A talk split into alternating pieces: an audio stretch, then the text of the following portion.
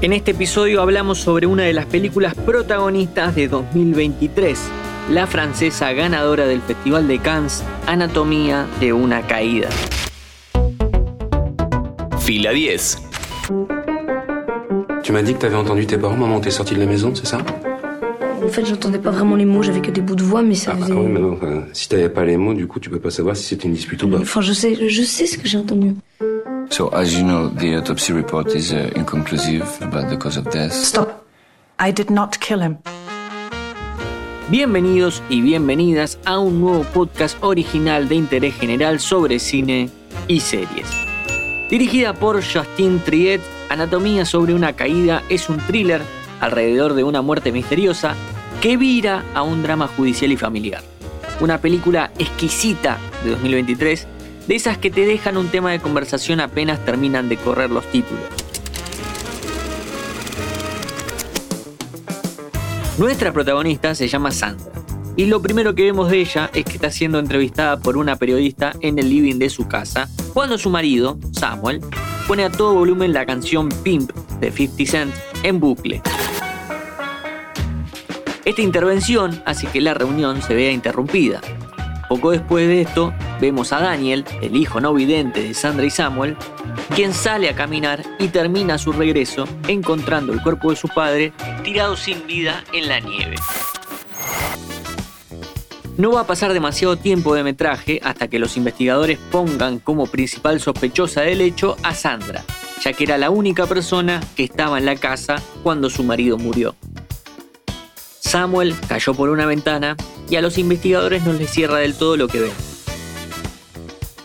Hay algo interesante en la forma de narrar que tiene la directora y es que el espectador, a pesar de que no sabe lo que pasó realmente, todo el tiempo va a tener la sensación de que lo que se está investigando es un suicidio. Pero, como el cuerpo cayó de una forma desconcertante, teniendo en cuenta el punto de inicio, lo que vemos es un juicio por asesinato, completamente cruel para con la protagonista, y que saca a ventilar todos los secretos de la familia. De alguna manera, lo que Sandra ve que se está juzgando no es tanto la muerte de su marido, sino que la intimidad. A todo esto, el hijo de la pareja, de 11 años, es espectador de todo lo que pasa e intenta encontrarle sentido a la muerte de su padre. La película de Triet es un pseudo documental por sus formas, en el cual se toma dos horas y media para ir excavando y desentrañando los secretos de esta pareja. La película arranca en un chalet, sin terminar en los Alpes franceses, y parece como si estuviéramos escuchando a escondidas momentos demasiado íntimos para ser compartidos.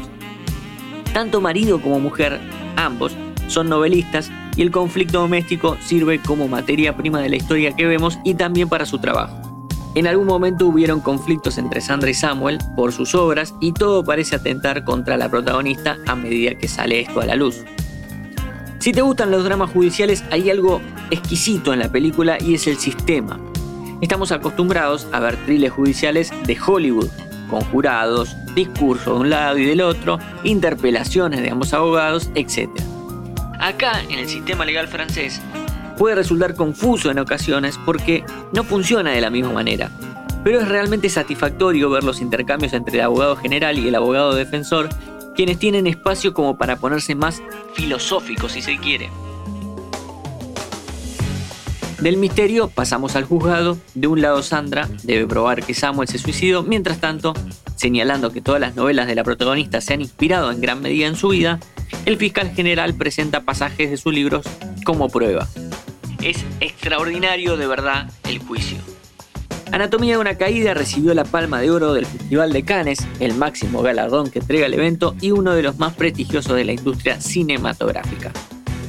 Probablemente no termine siendo popular porque Francia eligió enviar otra candidata a los Oscars que se celebran en 2024, así que la carrera de premios de la película quedará más reducida al circuito de festivales y público que le gusta el cine.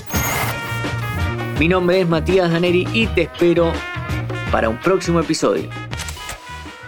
Encontrarnos en Spotify, Amazon Music, Apple Podcast y en www.interesgeneral.com.ar. Interés General Podcast. Desde el 2020, el único podcast que te acompaña todos los días en tu rutina diaria.